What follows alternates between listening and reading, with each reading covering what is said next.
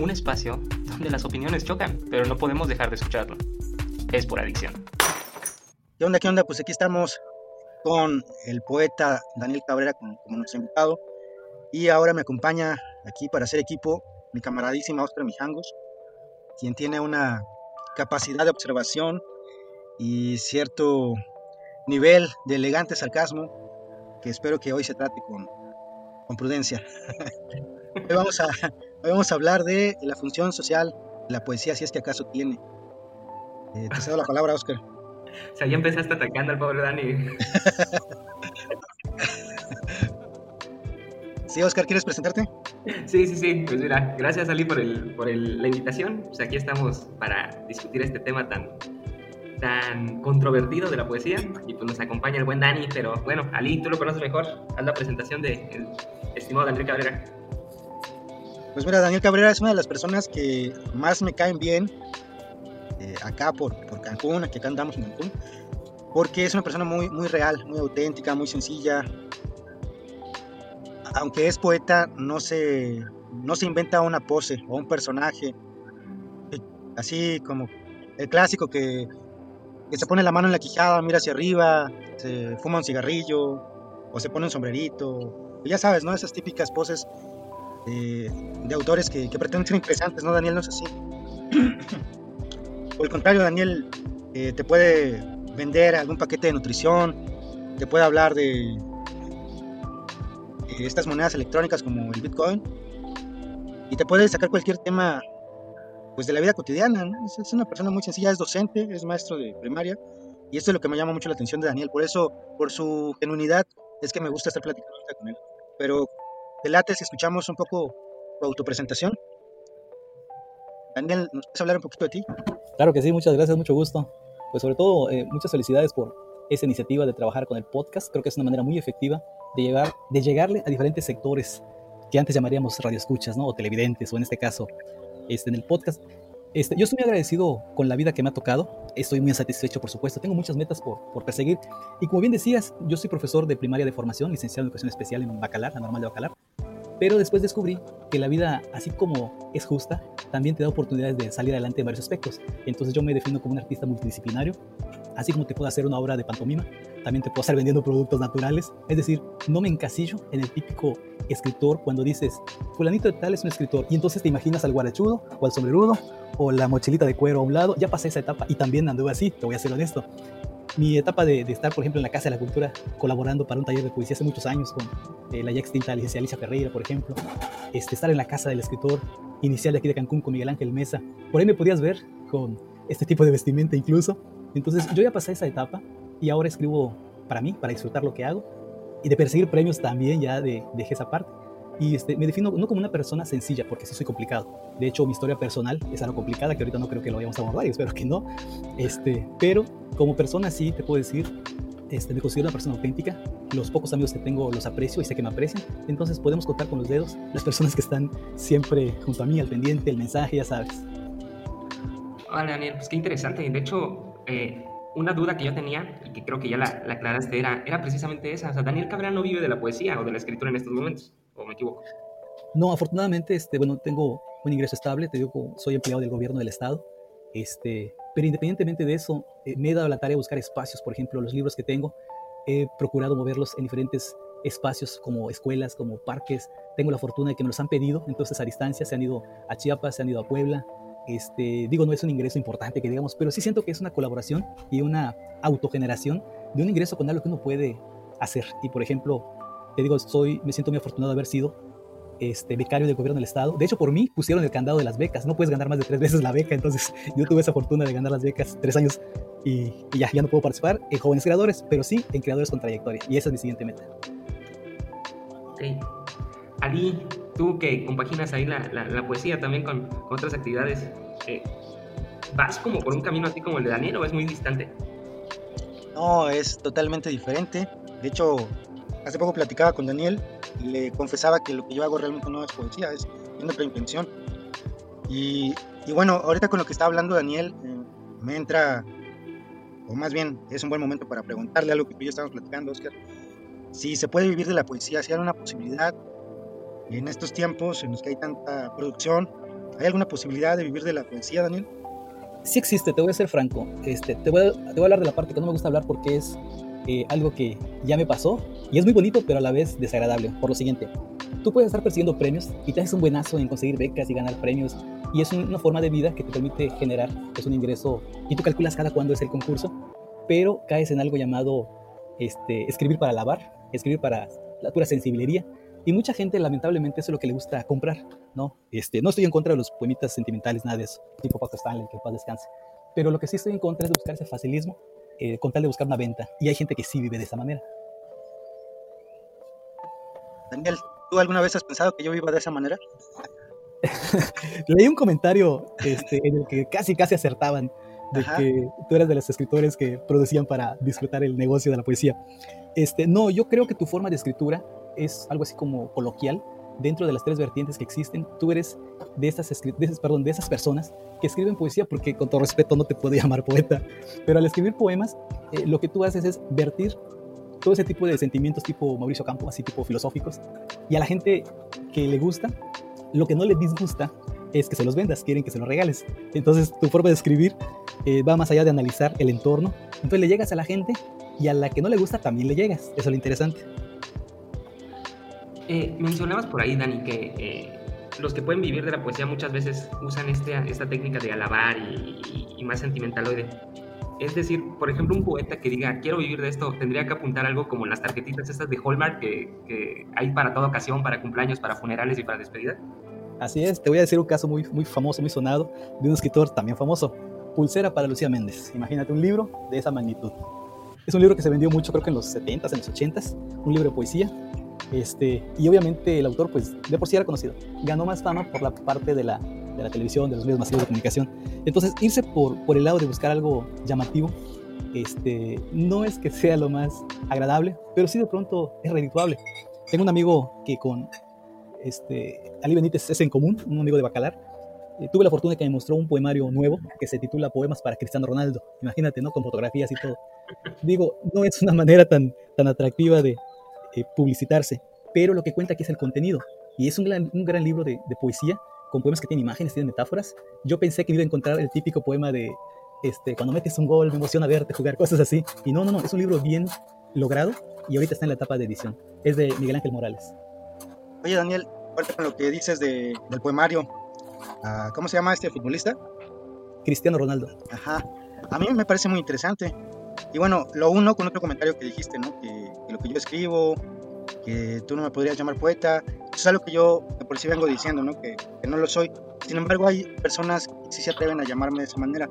Y ahí entra una, una discusión, y aunado a lo que estás diciendo con, con este poeta que, que escribe sobre Cristiano Ronaldo, ¿no crees que hay un sesgo eh, en la percepción de los poetas, como que viven en un solo canal y no se dan cuenta de que existen otras expresiones que también puedan llamarse poesía para otros? ¿No crees que Ajá. viven como en una especie de, de, burbuja? Fíjate, voy a hablar de manera personal. El hecho de haber sido eh, creado, por así decir, mi estilo en un taller de poesía, este, yo creo que la parte desafortunada es de que a veces crecemos cortados con la misma tela, la misma tijera.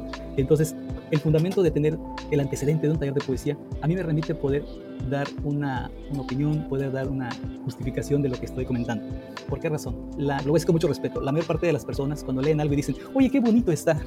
Al decir qué bonito, es como, con todo respeto, es como hablar nada más con la mirada. Tú ves algo, te gusta y hasta ahí. Pero cuando te pones a analizar la forma, el fondo, el trasfondo, incluso el manejo de herramientas literarias, con, pues con cierta autoridad puedes determinar, o cuando menos emitir una opinión de qué es y qué no es. Claro, yo me acuerdo mucho de este, Alfonso Reyes cuando decía la famosa corrección de poemas, que incluso le pusieron la corrigienda alfonsina, que después de crear hay que recrear, e incluso pues hay que destruir, porque no todo lo que uno escribe es poesía esta, esta parte que, que, mencionas de que no todo lo que uno escribe es poesía, eh, se me hace bastante interesante porque yo creo que como dice Ali, hoy en día eh, de repente surgen personas que, eh, no sé, que por querer mezclar tus ojos son verdes como un limón ya creen que es poesía, porque son alabados por otras personas que les dicen, oye, qué bonita forma de escribir. Entonces, claro. ¿cómo podríamos hacer esa, sin ese análisis que, que, tú mencionas, cómo, cómo identificar al poeta y al, y al, y al poeta wannabe? Al escribano. Fíjate que aquí esta es la parte interesante este, de la formación. Muchos tenemos solamente información de lo que nos llega, pero cuando tienes una formación, tú ya pones en juego el discernimiento, el usar herramientas literarias, y ahí tú puedes decidir, por ejemplo, si un texto que estás leyendo tiene imagen, tiene ritmo, tiene emoción, cuando hablamos de verso libre. Cuando hablamos de verso tradicional, pues ves si tiene métrica, si tiene este, rimas, si tiene sinalefas, todo este juego de, de recursos literarios. Entonces, yo creo que cuando tienes formación, este, no es que uno se sienta con esa autoridad, pero sí te permite incluso disfrutar pues un buen texto a un escrito este, sensible. Sí, porque yo creo que luego caes en eso, ¿no? De que la gente cree que es poesía. Por ahí, Ali Benítez, este, tu libro, ¿cómo se llama? Esto, esto no es poesía, pero todos dicen que sí es. claro que claro que, esto claro que no es poesía. Exacto, o sea, pero la gente eh, cae, cae, en ese juego, ¿no? Y yo creo que, eh, de hecho, lo que me mencionaba Ali sobre, sobre ti, Daniel, es que fuiste un poeta eh, o sea, estudiaste poesía. Realmente hoy en día hay gente que siga buscando o que diga, quiero estudiar poesía, quiero ser poeta, realmente está en, la mente de las personas. Sí, sí, de hecho, recientemente una compañera maestra, que es una asesora técnica, su hija quiere estudiar poesía y me está preguntando por los talleres literarios, en dónde puede tener esta formación. Le digo, en primera instancia, de manera así muy, muy, muy oficial, pues en Mérida. Allá hay este, escuelas de creación literaria. Y aquí en Cancún, pues lo que tenemos son círculos literarios, tenemos talleres de poesía, este, algo no tan formal porque no hay un reconocimiento oficial, como en Mérida, por ejemplo. Pero un primer acercamiento yo creo que sería asistir a estas primeras salas de lectura y segundo a los talleres literarios donde se maneje un libro que en forma te permita tener este tipo de herramientas. Yo, por ejemplo, manejo uno que se llama Poesía en Acción, que es un manual para talleres literarios escrito por el profesor Ron Iván Suárez Camal. Oye, Daniel, y ahorita con lo que estamos hablando, ¿quiénes, creen, ¿quiénes crees que son la autoridad para determinar lo que es y no es poesía? Porque las cosas tienen un origen histórico, ¿no? Y empiezan a, a formarse, así como la pedagogía se formó y algunas ciencias se formaron, y ahorita hay profesiones, pero ser poeta no es una profesión. Y, y yo no veo que realmente se haya formado como algo que se pueda estudiar o algo que se pueda ejercer o que alguien pueda ganarse un título de poeta. Eh, ¿cómo, ¿Cómo podemos saber quién, quién es autoridad para determinar eso? De hecho, es interesante tu, tu, este, propuesta, tu pensamiento, porque el estudio de los antiguos escritores, los que han antecedido, este, ha permitido generar este tipo de lineamientos, por así decir, desde Alfonso Reyes, luego Octavio Paz en El Arco y la Lira, este libro tan increíble. Y en contraparte, por ejemplo, con este, una marea verbal de David Huerta, un libro, un gran libro que se llama Incurable, que es un libro como de 300 páginas y es un solo poema todo el libro. Entonces yo creo que en la medida en que uno va leyendo, este, te vas dando cuenta de las formas literarias que existen. Otra manera, obviamente, pues estudiar a Elena Bernstein, tiene un diccionario de retórica muy impresionante. Entonces yo creo que el estudio de todas estas personas que nos han antecedido ha permitido generar este tipo de perspectiva. ¿Cómo llegar a ser un escritor? Obviamente escribiendo, leyendo. Te digo que en Mérida está la Escuela de Creación Literaria. No sé si ellos expidan un título, una constancia, un reconocimiento, como poeta, pero sí por lo menos te van a dar las herramientas que necesitas pues para evitar caer en errores comunes, por ejemplo las metáforas fósiles, el hecho de dejar de escribir como diciendo tus ojos son como las estrellas de la noche, cosas así que ya son eh, imágenes ya muy gastadas. Y entonces empezar a utilizar otro tipo de herramientas que te permitan sentirte satisfecho. Cuando te sientes satisfecho con lo que escribes, por supuesto que puedes decir que eres un poeta tú mismo, pero falta la percepción de los demás. Y aquí la pregunta es eso. ¿Escribes para los demás? ¿Escribes para sentir el aprecio de los demás? ¿O escribes por el hecho de sentirte a gusto? Ok, creo que entramos a dos puntos interesantes. Uno es, eh, me parece que entonces los poetas creen eh, determinar lo que es la poesía eh, se basan en referencias a veces inconexas, ¿no? Y tratan de, unirlas. Entonces, por ese lado, es más fácil determinar lo que no es poesía a lo que sí es poesía, porque lo que no es poesía no puede ser cliché, no puede ser un lenguaje desgastado, carece de, de cierta propuesta, eh, pero lo que sí es poesía a veces ya es muy subjetivo. Y, lo que pasa es que, perdón. Ok, sí. Lo que pasa es que caemos, gracias, ahí caemos en, en el seguir haciendo lo mismo. Entonces, generamos el concepto de poesía a partir de la recreación. La poesía no es creación, ahí hay un errorcito por ahí. Es recreación de lo que ya está inventado y ahí entra en juego lo que les pasaba, te comenté, la famosa desautomatización del lenguaje. Cuando pones en juego el orden de las palabras, el orden de los pensamientos, estás creando poesía porque estás dándole otro sentido. Y esa es la finalidad de la poesía. La poesía no vas a, no vas a describir, por ejemplo, tengo un teléfono en la mano que es mi amigo. O sea, estás describiendo un objeto nada más. Pero cuando le das otro significado al objeto, ahí entra en juego la poesía. Oye, ya todo esto, eh, ¿qué función tiene la poesía entonces? ¿Tiene alguna función social? Función social como tal, yo creo que sí.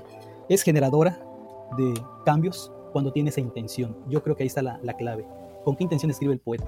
Porque, por ejemplo, si nos vamos a, los poetas de Nicaragua, si nos vamos a la lectura de, no sé, este, del maestro Ernesto Cardenal, te vas a dar cuenta de que la poesía socialista, la poesía de, impacto, tuvo una finalidad muy por el contrario, como si nos vamos, por ejemplo, al otro lado del planeta, este, podemos encontrar poesía pacifista. Entonces yo creo, yo le voy a la, función de la poesía de acuerdo a la intención con la que escribes. En un poemario que tengo titulado Piedra Bestial, Ahí todo el poemario, el personaje es un, eh, lagarto, los que le llamamos un caimán, y este caimán se está quejando del ataque que tiene su ecosistema. Entonces ahí la función, yo lo escribí con esa intención, ¿no? De la, la queja del ataque a los cocodrilos.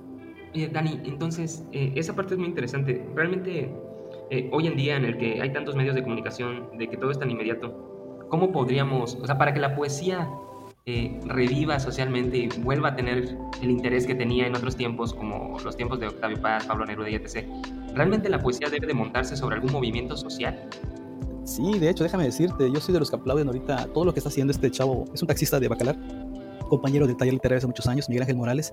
Justamente él está generando un movimiento que se está extendiendo en todo el estado. Estamos llevando poesía viajera, es decir, en tu vehículo puedes pegar un friso, un pensamiento, un, un poemita ahí y lo primero es crear el impacto visual, poner a la gente a leer de manera indirecta. Vas en el autobús y ves un coche y lees el poema. Entonces, primero es llevarlo a las calles para que la gente de pronto recuerde que es la poesía, a lo que vieron en la primaria o en la secundaria por tarea nada más.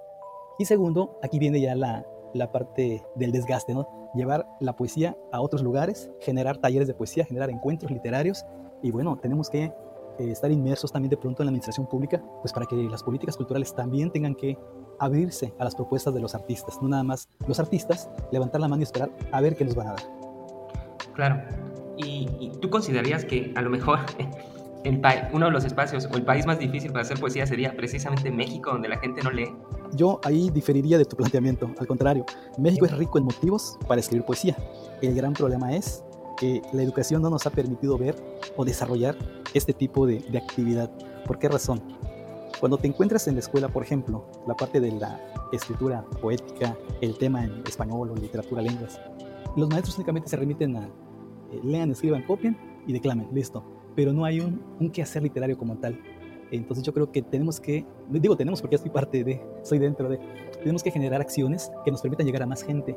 Y de alguna manera, por ejemplo, ahorita el Internet, la televisión, ir a espacios públicos. Eh, yo me acuerdo, creo que Letica se subía, Letica Flores, una cuenta cuentos, se subía a las combis a leerle cuentos a las personas, cosas así, crear impacto social de poco en poco.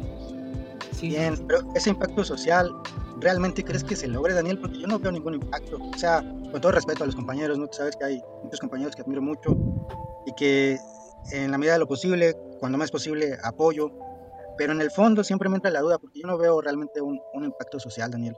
Eh, claro. ¿no, ¿No crees que ya la poesía ya perdió su capacidad? No, yo creo que los poetas han perdido el interés. Por lo mismo de que han vuelto la mirada hacia el gobierno, esperando que les den, por ejemplo, una casa para hacer la casa del escritor, que les den un espacio libre, el permiso para hacer cosas. Entonces yo creo que yo soy de la idea de lo que muchas veces vi ahí con el juglar, este Rodrigo Salgado, allá en el parque Lumpac, Lumpacul, algo así se llama, en, las Palapas. Incluso yo también participé. Entonces hay que apropiarnos de esos espacios, obviamente con el con el cuidado necesario y generar que la gente este, intervenga, hacer poesía interactiva, porque de otra manera las personas únicamente van a verse reflejados en el Netflix, van a verse reflejados en el uso del teléfono todo el día, pero nos toca impactar de manera más directa en el quehacer cotidiano de las personas. Eh, tú comentabas, Ali, de que se ha visto muy poco y tienes razón, sin embargo, algo se está haciendo. En esta intención eh, eh, de abrir espacios a veces se quiere ser muy inclusivo con las personas.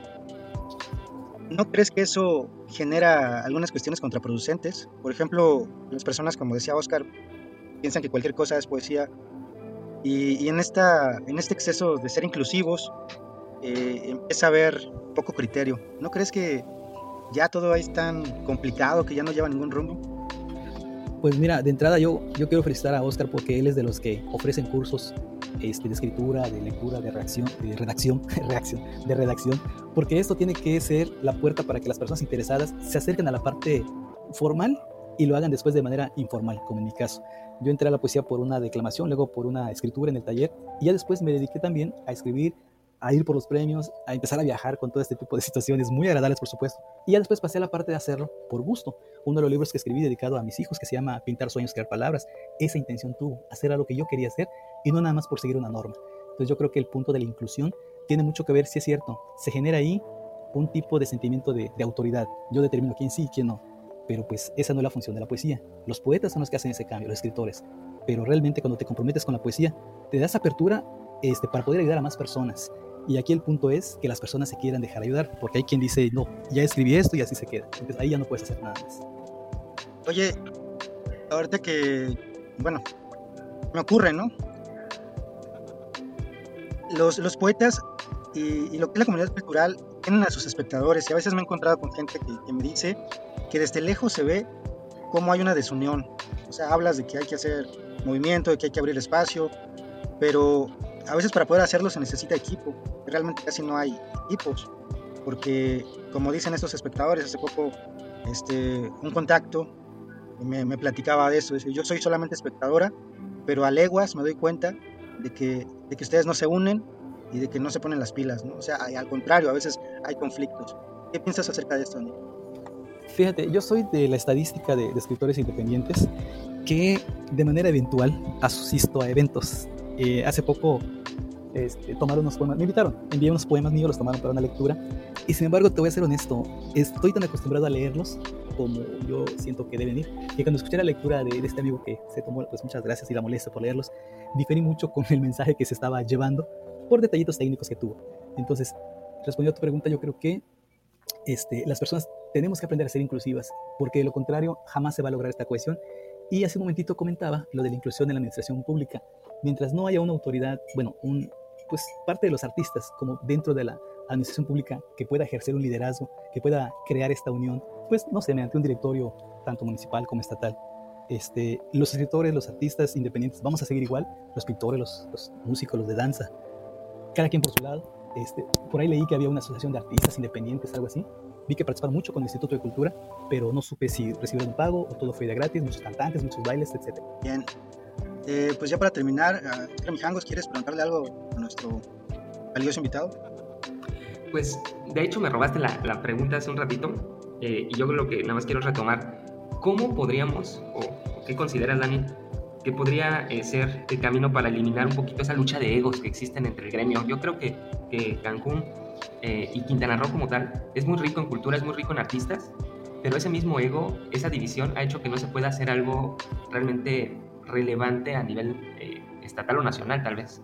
Tienes razón, Oscar. Este, gracias por tu pregunta. Yo creo que mucha gente, por la cuestión socioeconómica, este, por ahí dicen, andamos tras la chuleta y esto de la poesía es algo extra, algo adicional, pero el, hecho de asistir a eventos, el hecho de, de publicar y mostrar, exhibir, este, llevarlo a los demás, es un primer inicio.